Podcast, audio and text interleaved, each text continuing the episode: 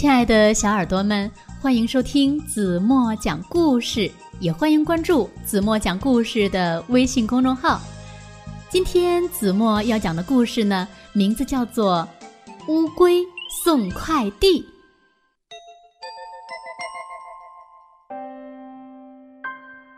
在动物界，最近呢出了件新鲜的事儿，乌龟开办了一家快递公司。并且呀，正在招快递员。消息一传出来，一片哗然。有指责乌龟自不量力的，有称赞它有魄力的，还有些动物呢认为呀，它想借着龟兔赛跑的东风炒作自己。不管怎样，一切手续办好了，再找几个快递员，快递公司就正式挂牌成立了。于是呀，许多动物前来应聘。第一个来应聘的是猎豹，在他眼里呀，以自己陆地短跑纪录创造者的身份，这份工作非他莫属。然而，面试后他落选了。原因呢，是乌龟嫌他头脑太简单了。这个社会呀。人心叵测，万一有人利用它送个定时炸弹啥的，自己的公司呀刚开张就得关门。第二个来应聘的是信鸽，信鸽在空中飞翔不会受到地面堵车等因素的影响，他觉得自己干这行也非常的适合。然而，他也被乌龟淘汰了。因为乌龟觉得它空中作业，掌握不了行踪，不好管理。第三个来应聘的是猫，有着九条命的猫，对人间的一切呀都了如指掌。可是，它也落选了，理由是猫要做兼职，在晚上呢，它还要捉老鼠。龟要的呢，可是全职员工。最后来应聘的是兔子，打了这么多年的交道，它和乌龟呀已经是老朋友了。乌龟热情的招待了兔子一番后，由于担心兔子会记仇，最终也婉言相拒了。后来，乌龟以各种借口。拒绝了各个应聘者后，悄悄地让自己家的人当起了速递员工。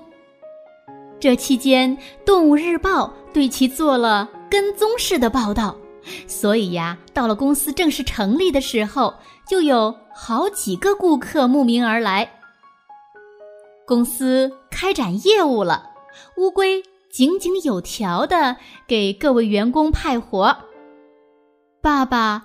你把这份稿件送到东城，妈妈，你把这张贺年卡送到西城，哥哥，你把这份婚礼请柬送到北城。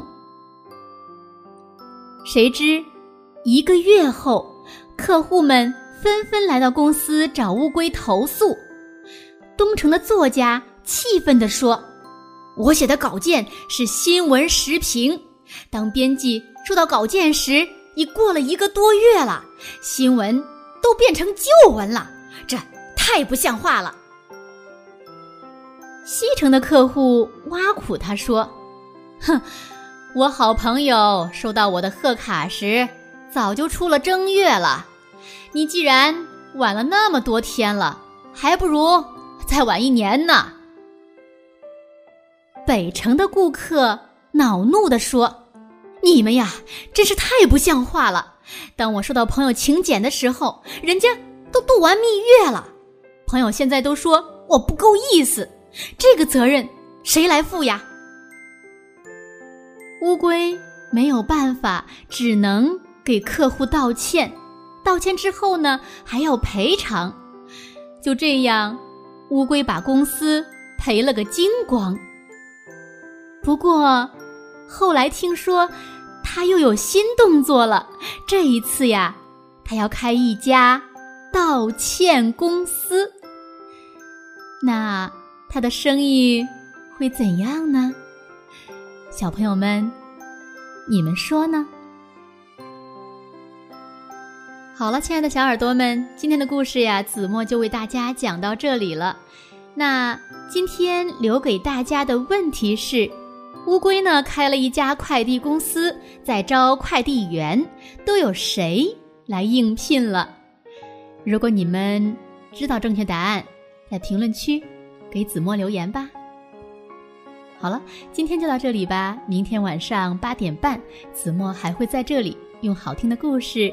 等你哦，轻轻的闭上眼睛，一起进入甜蜜的梦乡吧。晚安喽。